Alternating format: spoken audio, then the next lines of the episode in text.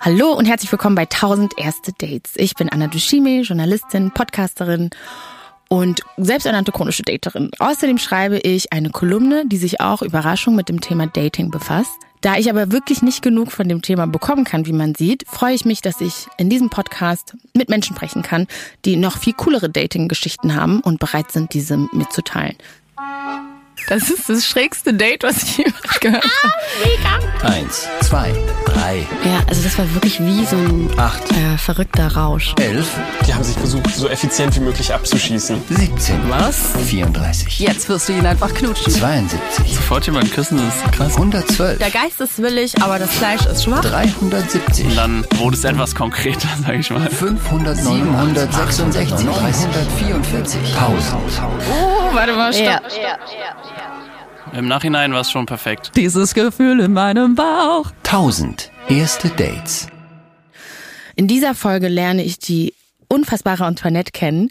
Sie erzählt mir von ihrem Date mit Fritz und wie sie sagt, von einem der besten sexuellen Erfahrungen ihres Lebens, an welchem ungewöhnlichen Ort sich diese Begegnung abgespielt hat und warum das Konzept des Sextagebuchs eine richtig gute Idee ist, hört ihr jetzt.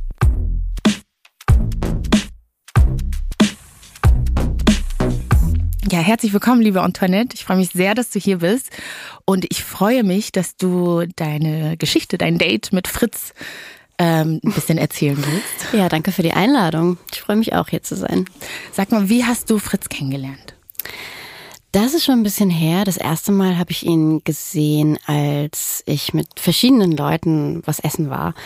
Und er hat mir gegenüber gesessen und wir wurden vorgestellt. Und ich durfte von seinem Essen probieren. Daran kann ich mich noch erinnern. Okay. Dann hatten wir uns so bei Instagram und äh, Also ihr seid euch dann auf Insta gefolgt nach dem Essen. Genau, richtig. Und so nach einem Dreivierteljahr, würde ich sagen, hat er angefangen, so ein paar ähm, schöne Bilder von mir zu liken.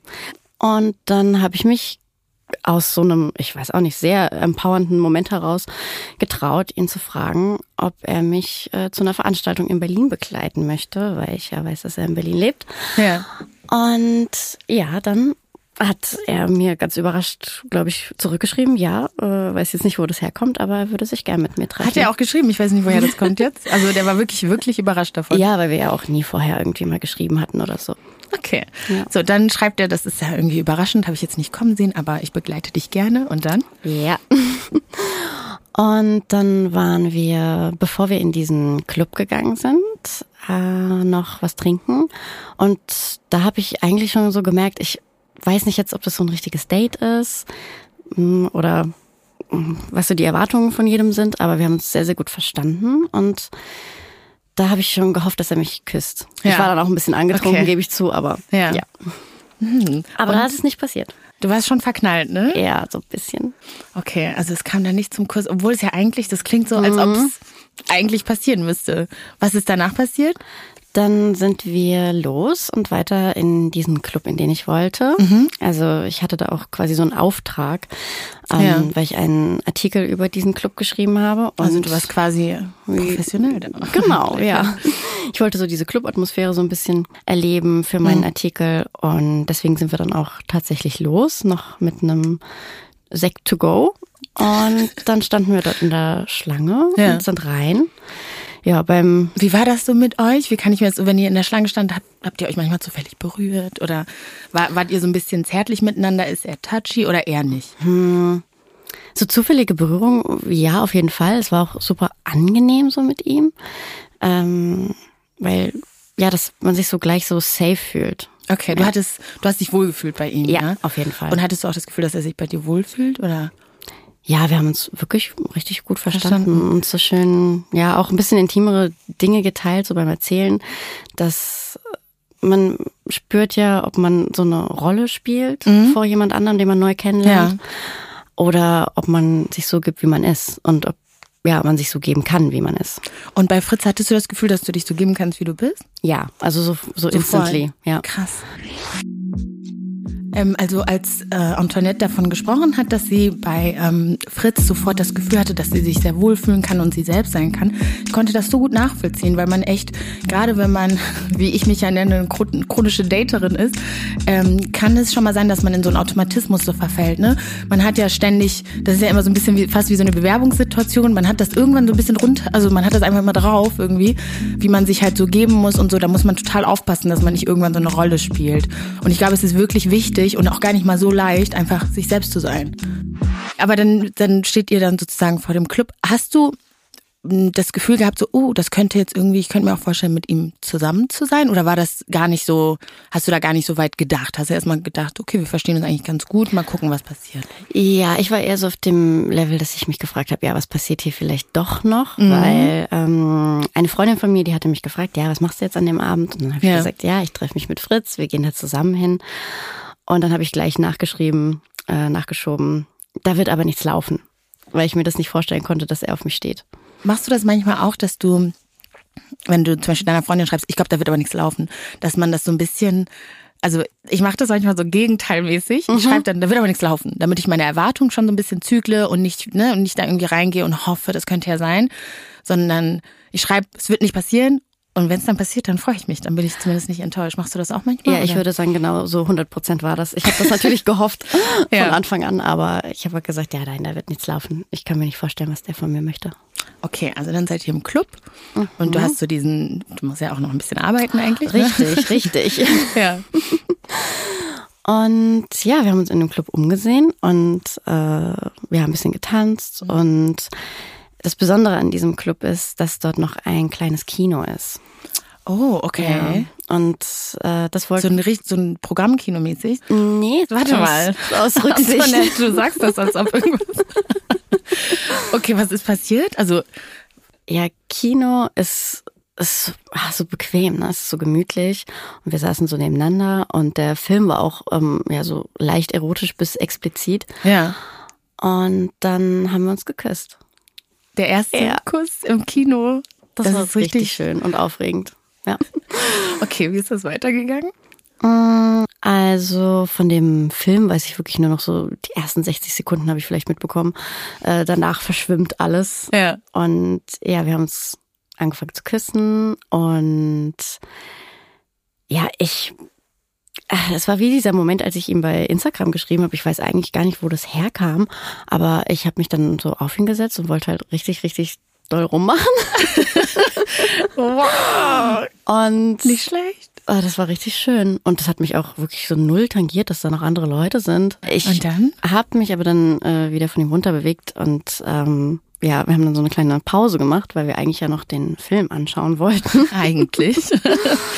Ja, aber äh, ich glaube, dass diese ganze Stimmung, die hat so den Aggregatzustand gewechselt ab diesem Zeitpunkt. Kannst du das ein bisschen näher erläutern? Wie meinst du das genau? Also, das, wenn was so so Eis anfängt ähm, flüssig zu werden, dass es ja. dann so knackt. Ja. Und ja, oh. dann ja, wird's auf einmal nass. ähm, ja, und wir haben dann angefangen, auch so nebeneinander rumzumachen. Ja. Und ich bin mir ziemlich sicher, dass dann die letzte Reihe leer war und nur noch vor uns Leute gesessen haben. Okay, wie ist es dann weitergegangen? Dann habt ihr nebeneinander, wie du gesagt hast, rumgemacht und ja. es hat geknistert oder geknackt? Ja, also das hört sich jetzt auch so an, als würde ich das ständig machen.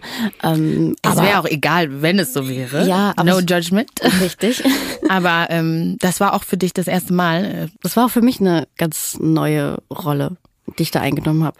Wie meinst du das? Weil du es sozusagen, weil es von dir ausging oder weil du? Ja, weil ich da so ah, unverhofft selbstbewusst vielleicht war. Also Würdest du dich sonst nicht als, also in Beziehungsfragen oder in Dating-Sachen nicht so als selbstbewusst mm. bezeichnen? Also, jein. Ich glaube, das verändert sich gerade einfach. Ja. Also auch durch diese Erfahrung mit dieser Person, die ich gemacht mhm, habe, ja. dass sich das alles ein bisschen verändert hat. Aber ja, da war ich echt äh, sehr, mh, hm, ja, doch selbstbewusst.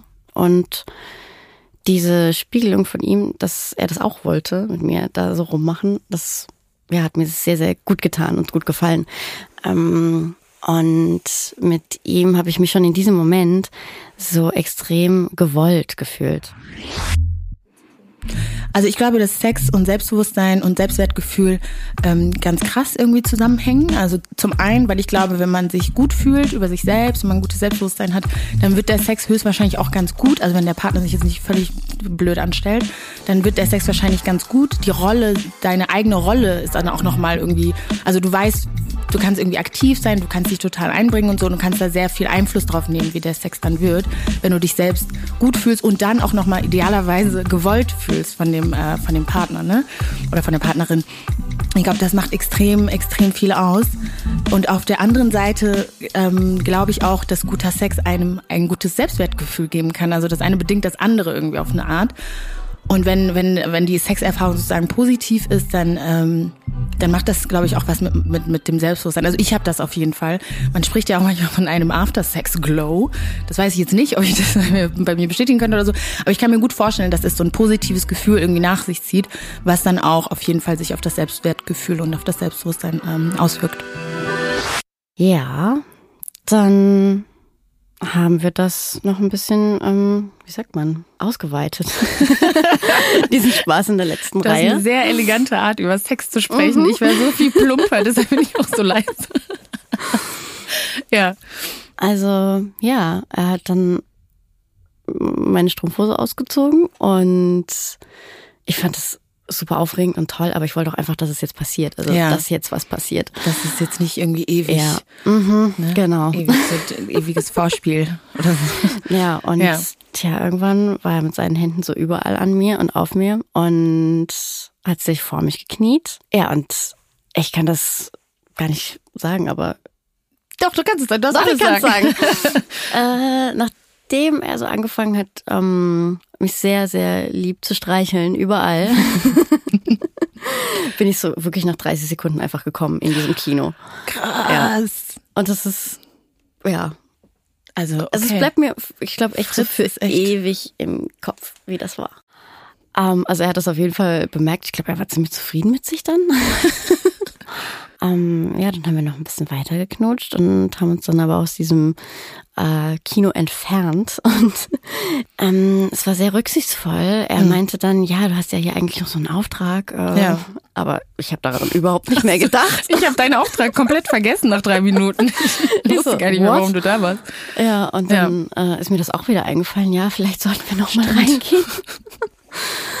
ähm, das haben wir dann auch tatsächlich gemacht, aber äh, ich habe gemerkt, dass mir total die Beine gezittert haben und Ja. äh, ich war so richtig, richtig wackelig ähm, und wollte dann ganz schnell doch noch mal weiter zu ihm. Ich glaube, jetzt, wenn man es so ähm, in, ja, in der Retrospektive noch mal sich so betrachtet, dass das für mich alles ähm, ein bisschen mehr besonders war als für ihn. Ich glaube, das hat ihm alles sehr, sehr gut gefallen, aber für mich war das alles so überraschend und so krass und deswegen habe ich, glaube ich, ab diesem Zeitpunkt schon mehr da reingelegt, als Mehr es investiert als zurückgekommen wäre, so emotional, also Wie sexuell du, nicht. Woran hast du es gemerkt, dass es, dass es so sein könnte? Also wenn ich jetzt so drüber nachdenke, dass du mich das fragst, ähm, Ah. ob wir Händchen gehalten haben, Ja. nein, nein, das wäre ja, also Hätte sich falsch angefühlt oder? Ich hätte das bestimmt gewollt, Ja. vielleicht, aber ähm, es war in dem Moment nicht da. Und, Und du wolltest es auch nicht initiieren, sozusagen. Nee, Ne? mhm. Es ist witzig manchmal, ne? Weil ich finde, man würde jetzt, wenn man irgendwie objektiv fragen würde, ist Sex, würden vielleicht viele sagen, Sex ist intimer als Händchen halten. Mhm. Aber ich kann es absolut nachvollziehen, dass es manchmal leichter ist oder sich, ich, aus welchem Grund auch immer sich weniger intim anfühlt, Sex zu initiieren, als jetzt irgendwie die Hand von jemandem zu halten, ne? ja, dass ich damit dann äh, so das Zeichen gegeben hätte, okay, ich denke jetzt, wir sind zusammen, oder? Ja, das, ich hasse es. Weil Händchen halten gilt wirklich so als Marker für, wir sind jetzt ein Paar. Ja. Dabei finde ich Händchen halten an der Ampel ist vielleicht, wir sind ein Paar. Aber manchmal so Händchen halten so zwischen, ja, ist meine eigene weirde Theorie. Okay, aber dann seid ihr jetzt zu ihm. ja. Und dann? Dann sind wir die Treppe hochgegangen. Äh, da kann ich mich auf jeden Fall erinnern, dass äh, er mich schon so am Hintern rumgemacht hat. Und dann sind wir bei ihm rein. Das ist so eine Einraumwohnung. Mhm. Also ihr wohnt auch alleine und nicht, Ja, nicht genau. Mhm. Und das Bett ist so das Center of Attention und meins war das auch. so von Anfang an. Und dann hatte ich wirklich, also mit so den aller, allerbesten Sex mit eigentlich einer fremden Person, aber ich konnte mich super fallen lassen. Und da kommt es wieder zu diesem gewollt werden. Ich habe eigentlich auch so Body-Issues, also ganz viele Frauen denken, sie sind zu dick. Äh, Ja. Da zähle ich mich auch dazu. Und das war in dieser ganzen Zeit mit ihm, war das einfach kein Thema. Also, dass ich mir jetzt gedacht habe, ah, was habe ich jetzt für eine Unterwäsche an? Und Ja. ähm, ich sollte auf jeden Fall liegen, weil dann sieht mein Bauch flacher aus. Ja, wie sehe ich aus aus deiner Perspektive gerade Mhm. und solche Sachen. Richtig. Und Wie hast du dich gefühlt, als du auf dem Nachhauseweg warst, als du, nachdem du dich von ihm verabschiedet hattest? Ich habe mich super glücklich und sehr, sehr zufrieden gefühlt. Also äh, da habe ich auch erstmal gemerkt, so wow, wie lange ich keinen guten Sex mehr gehabt hatte. und mh, aber ich habe da schon äh, mich einerseits super safe mit ihm gefühlt, dass Ja. ich ihm dann gleich geschrieben habe. Nämlich, dass ich ihn gern wiedersehen würde. Ja, weil das Ja. so gut war, ne? Wie habt ihr denn, wie hat, wie hat die Verabschiedung auf dich gewirkt? Wie war er so zu dir? War da noch diese, sozusagen diese Wärme und diese Nähe oder ähm, wie, wie hat sich das angefühlt? Ja, das war schon alles, ja, lieb, aber auf gar keinen Fall verliebt oder so verknallt wie ich. Ja. Ja. Ähm, ja, krass, okay. Und ich frage mich halt, wie, ihr hattet ja offensichtlich irgendwie gemeinsame Bekannte, hattest du ja gesagt. Habt ihr euch danach nochmal gesehen? Ja, also auf meine Frage hin, ob wir uns wiedersehen wollen, kam erstmal so ein äh, unverbindliches, ah, ich muss ziemlich viel gerade erledigen und ziemlich viel Stress, aber äh, ich melde mich. Hat, hat sich das ein bisschen unglaubwürdig angefühlt? Äh, das war auf jeden Fall ein Dämpfer. Wow, ja. ja. Aber äh, das war so kurz vorm Lockdown und äh, im Lockdown hat haben wir dann irgendwie angefangen, wieder zu schreiben und auch so ein bisschen erotisch zu schreiben und uns an dieses Date zu erinnern. Ja. Und dann haben wir uns auch wieder gese- gesehen in Berlin, haben uns einige Male noch getroffen. Ja. Wie war das? Also das war halt so, so es hat sich so eine krasse, krasse Sehnsucht äh, nach dieser Person aufgebaut, weil ich hatte dieses, diese eine Nacht mit ihm. Ja. Dann ja, war da ja eigentlich so dieser Dämpfer, aber es hat halt wieder angefangen, dass man schreibt und die Person kann auch ziemlich, ziemlich heiß schreiben. Und eigentlich hat es immer genügt, wenn man, ähm, wenn wir telefoniert haben, dass man einfach nur noch mal so drüber nachgedacht hat, wie diese, Ja. also dieses Date gelaufen ist und wie das war. Und wie ich im Kino gekommen bin und dann war schon, ja, das Kopfkino wieder an.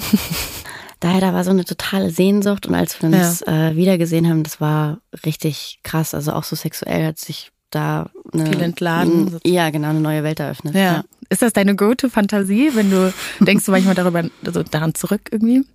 Auf jeden Fall, ja. Ja, das äh, ist in meinem Sextagebuch auf jeden Fall ganz oben. Wait, wait, wait. Rewind. Ich versuche so ein Rewind-Geräusch zu machen. Du hast ein Sextagebuch? Ja, wo ich mir so kleine Notizen mache zu wirklich, wirklich schönen Erlebnissen. Oh. Ja. Das habe ich tatsächlich noch nie gehört. Aber ich, langsam habe ich das Gefühl, ich lerne so viel in diesem Podcast. Das habe ich wirklich noch nie gehört. Unweigerlich vergleicht man dann ja auch wahrscheinlich die Erlebnisse irgendwie miteinander. Ja. Entsteht dann so eine kleine, wie so eine kleine Reihenfolge oder so ein, weißt du, so im Kopf, dass man denkt so, hm, Fritz Top 3, aber nicht, nicht zwei oder so, sondern Jein, also äh, ich glaube, das hat sich einfach in der letzten Zeit bei mir krass verändert, weil ich über diese Geschichte mit Fritz angefangen habe, auch zu merken, dass äh, den Sex, den ich habe, dass es nichts ist, das mir so quasi in Anführungszeichen angetan wird. So, also ich ähm, kann mir das nicht ja. von jemand holen und wenn der super super gut im Bett ist, dann habe ich den geilen Sex. Ja. Sondern dass das mit, also ich bin auch 50 Prozent von diesem guten Sex und äh, dass ich da meine Rolle wichtiger nehme und auch meine Gefühle, was ich da rausziehe, dass ich das nicht festmachen kann an, An dem Person. Können, in Anführungszeichen, Ja. von einer anderen Person, sondern wie wir miteinander ja so geweibt haben. Fand auch den Satz von Antoinette extrem spannend, als sie gesagt hat, Sex ist nicht etwas, was dir angetan wird. Und das klingt dann immer erstmal so, ja, ja klar, ist doch irgendwie klar, aber es ist überhaupt nicht so klar, finde ich. Also aus meiner eigenen Erfahrung heraus, wenn ich mit Freundinnen spreche, ähm, das ist super gelernt, dass man als Frau sozusagen auch irgendwie entweder so Sex gibt, also nach dem ersten Date haben wir dann schon miteinander, es ist irgendwie etwas wie so eine, ja, ich will nicht sagen Waffe, aber wie so ein, etwas, was man halt sozusagen in der Hand hat ähm, und womit man dann so ein bisschen spielen kann, so fast wie eine, ja, wie so eine Währung oder so, keine Ahnung. Und ich glaube, dass es ganz cool ist, nochmal zu reflektieren und auch wichtig ist, ehrlich gesagt, nicht nur ganz cool, es ist super wichtig zu reflektieren, warum denken viele Frauen das eigentlich, dass Sex einem sozusagen angetan wird und wie kann man ähm, eher dazu übergehen, dass man halt auch eine aktive Rolle beim Sex einnimmt und dann auch so eine gewisse Verantwortung dafür trägt, wie der dann auch wird, dass man sich dessen auch bewusst wird, dass man, ne, also dass beide irgendwie, wie ähm, Antoinette das sehr gut gesagt hat, beide sozusagen 50 Prozent reinbringen und nicht irgendwie ne, der Sex oder wie der Sex dann war, nur von dem, äh, von dem Partner oder von der Partnerin abhängig ist. Glaubst du, das ist sowas, was vielen Frauen so geht, dass man irgendwie eine eventuell passive Rolle beim Sex nochmal überdenken muss? Oder? Ja, also beim, in meinem Freundeskreis kenne ich das auch. Also auch die Gespräche, die wir früher so geführt haben, ja, mhm. wie gut war wer und äh, aus welchem Grund war der vielleicht so gut? Mhm. Ja. Ähm, dass man das so an der anderen Person so festgemacht hat und gar nicht gesagt hat, ich habe mich in dem Moment voll ja. selbstbewusst gefühlt. Ähm, ich habe den quasi totgeritten. Dass man auch mal sich in den Mittelpunkt stellt bei sowas. Ich glaube wirklich, also ich will da nicht immer so überall, überall irgendwie so eine ja, postfeministische Theorien spinnen oder so. Aber ich habe das Gefühl, wenn ich so an meine eigene sexuelle Erziehung denke und ähm, was irgendwie erwartet wird, was okay ist, was gesellschaftlich geächtet wird, wie man sich als Frau in so sexuellen Situationen oder, ja, zu benehmen hat, dann mh, mm, denke ich total oft, was du vorhin gesagt hast, dieses, dass es einem angetan wird, ist, mhm. glaube ich, so so tief in unseren Köpfen irgendwie verankert, dass man eventuell Schwierigkeiten hat, sich da so ein bisschen daraus sozusagen zu befreien. Ja. Hm. Und ich habe eigentlich über dieses Gefühl, was mir so viel gegeben hat, dieses gewollt werden, ja. gemerkt, dass ich eigentlich an einem Punkt in meinem Leben bin, wo ich mich selber will.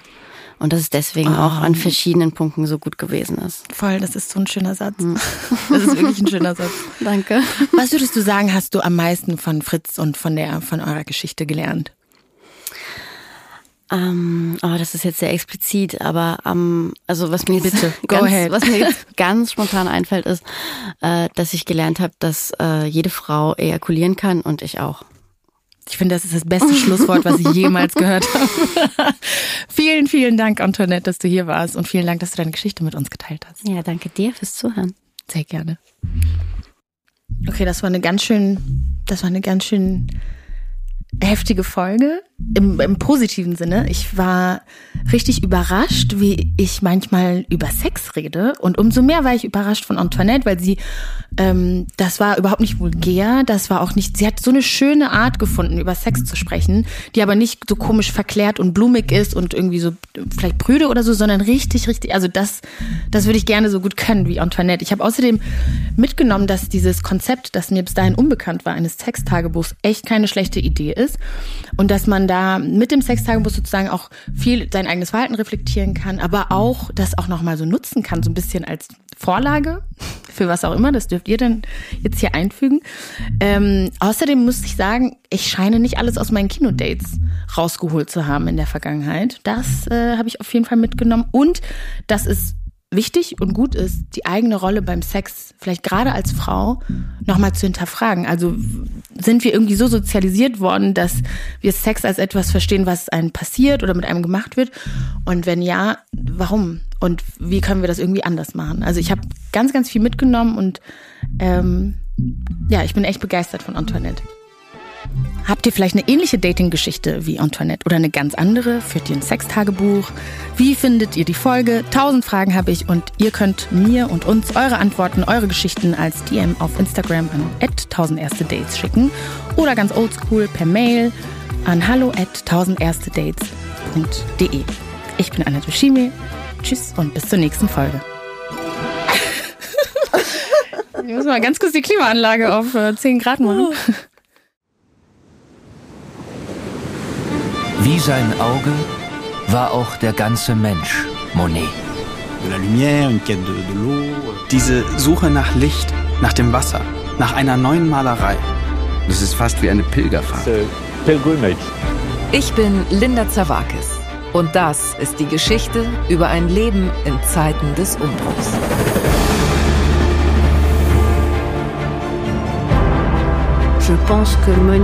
Monet selbst steht als Künstler für die Erneuerung einer Definition dessen, was Kunst überhaupt ist. Er macht das Gegenteil von dem, was vernünftig gewesen wäre. Da als junger Mensch zu sagen, das interessiert mich nicht, ich gehe den Weg nicht mit, das ist schon ungeheuerlich. Ich habe es satt. Ich werde dir nie wieder schreiben. Da kannst du sicher sein. Monet geht es um Monet, um sein eigenes Werk. Tu bois du vin? Es lebe Claude. Sein Weg nach oben führt in die Einsamkeit. Meine arme Frau hat den Kampf um ihr Leben heute Morgen verloren. Ich bin alleine mit den Kindern. Er schrieb einmal einen Brief, in dem er sich fragte, ob die Klippe jetzt gleich über ihm zusammenbrechen würde. So wie sein ganzes Leben in diesem Augenblick. Monet. Zeiten des Umbruchs. Überall, wo es Podcasts gibt.